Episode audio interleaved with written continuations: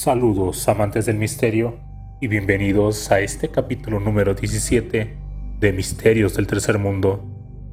Para esta ocasión, narraremos algunas historias que nos hicieron llegar a este canal. Sin más preámbulos, comencemos. Esta historia lleva por título El Sacramento.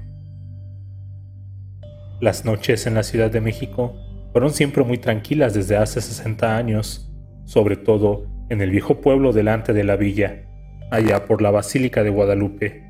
Incluso los habitantes de los remedios sabían que pronto el nuevo padre llegaría y habría nuevamente misas.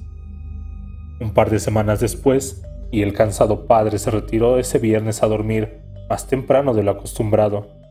Llevaba apenas tres meses en el pueblo y la gente lo había aceptado con gran entusiasmo.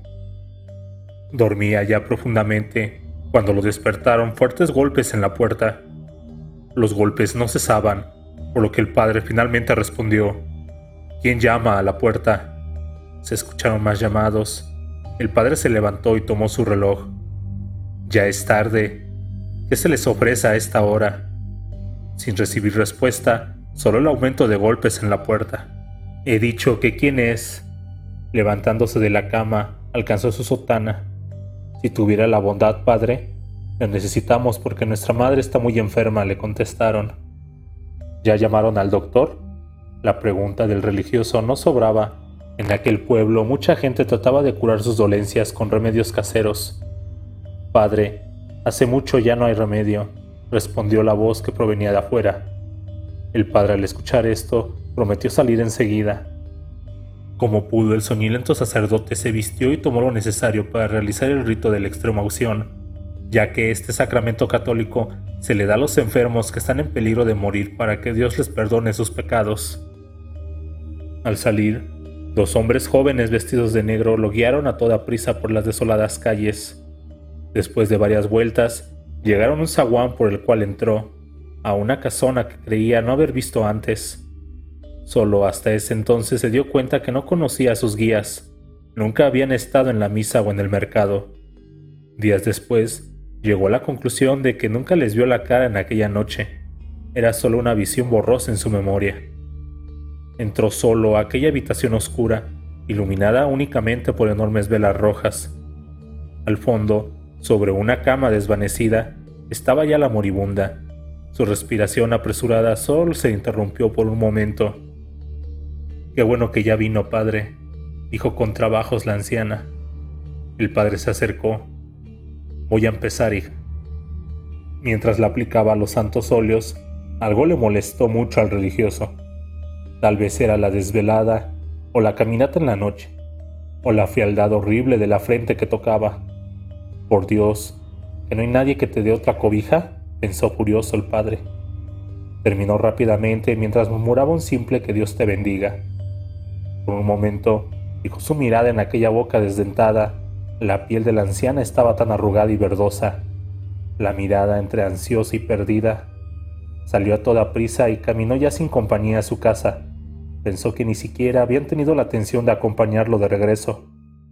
A la mañana siguiente, muy temprano, notó su olvido.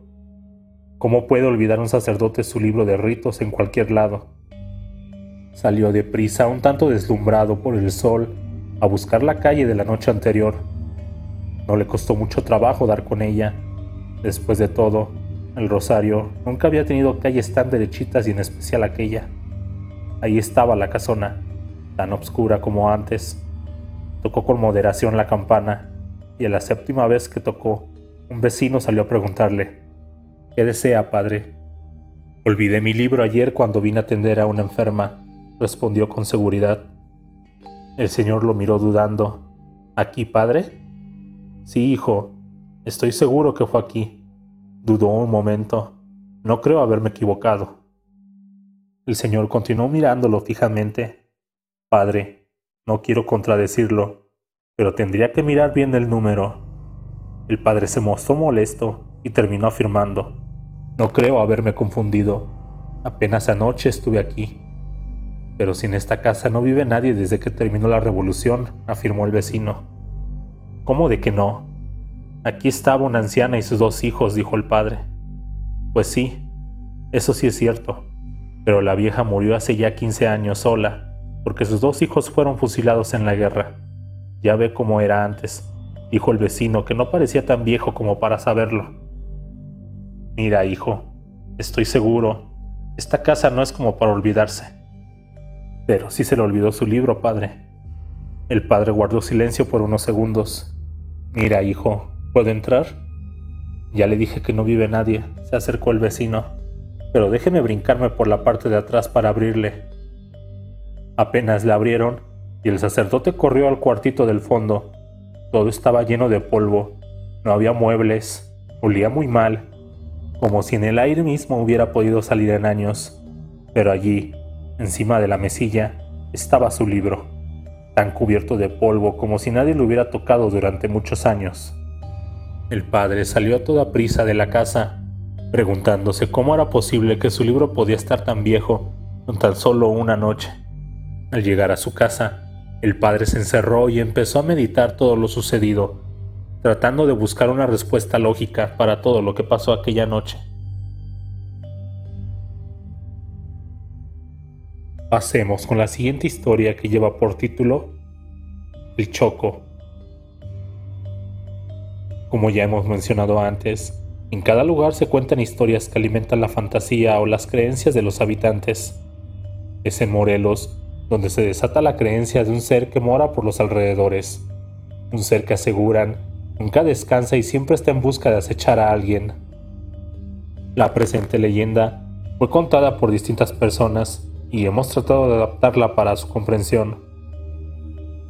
José se había mudado a un pueblo llamado Anenecuilco, en el estado de Morelos. Las calles se hacían más desoladas por las noches. No estaba de acuerdo con sus padres.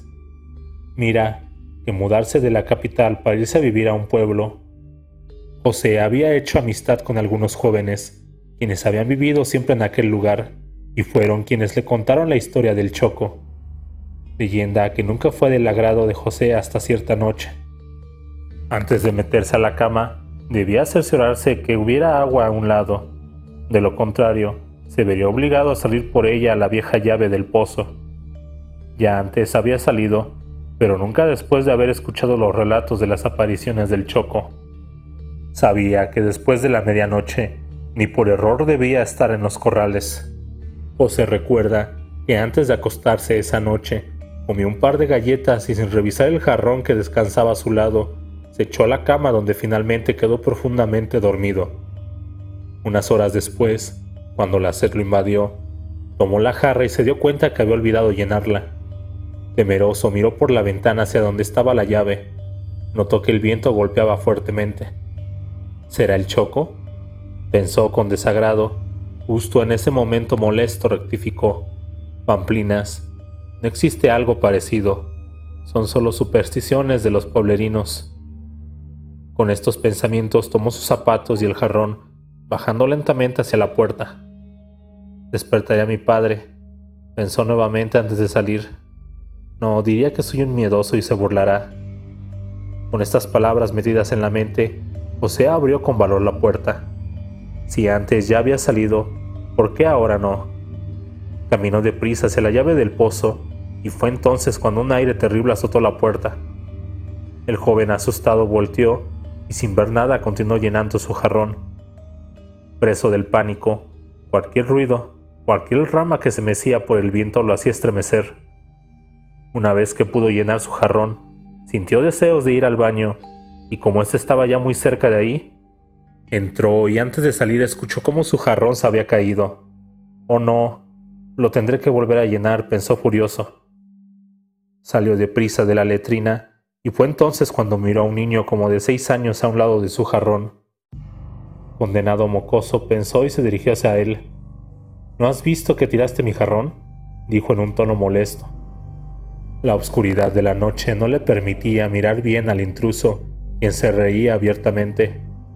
¿De qué te ríes? Lo que acabas de hacer no es cosa graciosa, continuaba molesto. El niño corrió hacia los corrales y fue entonces cuando José se dio cuenta que vestía pantalones cortos, camisa de manta y guaraches.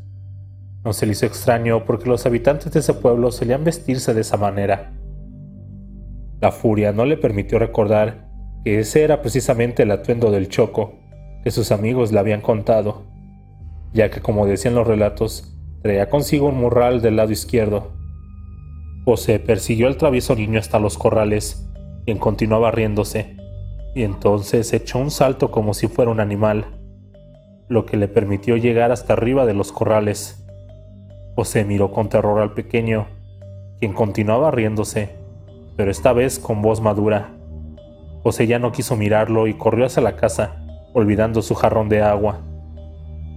Dicen las personas que lo conocieron que nunca más quiso salir de su casa, hasta el día en que sus padres tuvieron que mudarse para no volver jamás a ese pueblo.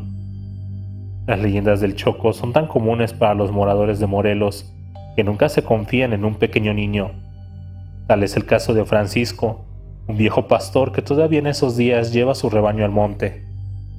Quienes lo conocen saben que no deben acercarse a él, si no, los confundiría con el mismo Choco, a quien se ha encontrado en varias ocasiones.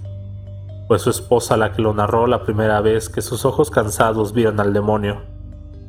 Don Francisco estaba, como de costumbre, cuidando su rebaño, pero cierto día, al caer la noche más temprano, recuerda que llegó a casa furioso porque una de sus ovejas se la había extraviado así que regresó al monte en busca de ella. El largo camino le hizo olvidar el tiempo, y muy cerca de la medianoche escuchó que lloraba desesperada la oveja, por lo que no dudó en ir a salvarla. Recuerda que el sonido aumentaba cada vez que se acercaba a las barrancas. Después de un largo rato, vio que un niño vestido de indito llevaba a su oveja. Pero, ¿cómo puede cargarla? se preguntó. No importa, esa oveja es mía y comenzó a perseguir al niño, quien corría con gran facilidad. Seguro estaba el señor de que esa oveja era de él, si no, ¿por qué corría el pequeño? La señora narra que su esposo no ve bien por las noches, pero recordó que estaba cerca de las barrancas y se detuvo. Fue entonces cuando su sorpresa aumentó al mirarse al pie de la barranca más honda. Pero, ¿cómo pudo pasar ese niño? Se preguntaba al mirarlo del otro lado sonriendo. El señor, que era más terco que una mula, gritó molesto al niño que le devolviera su oveja.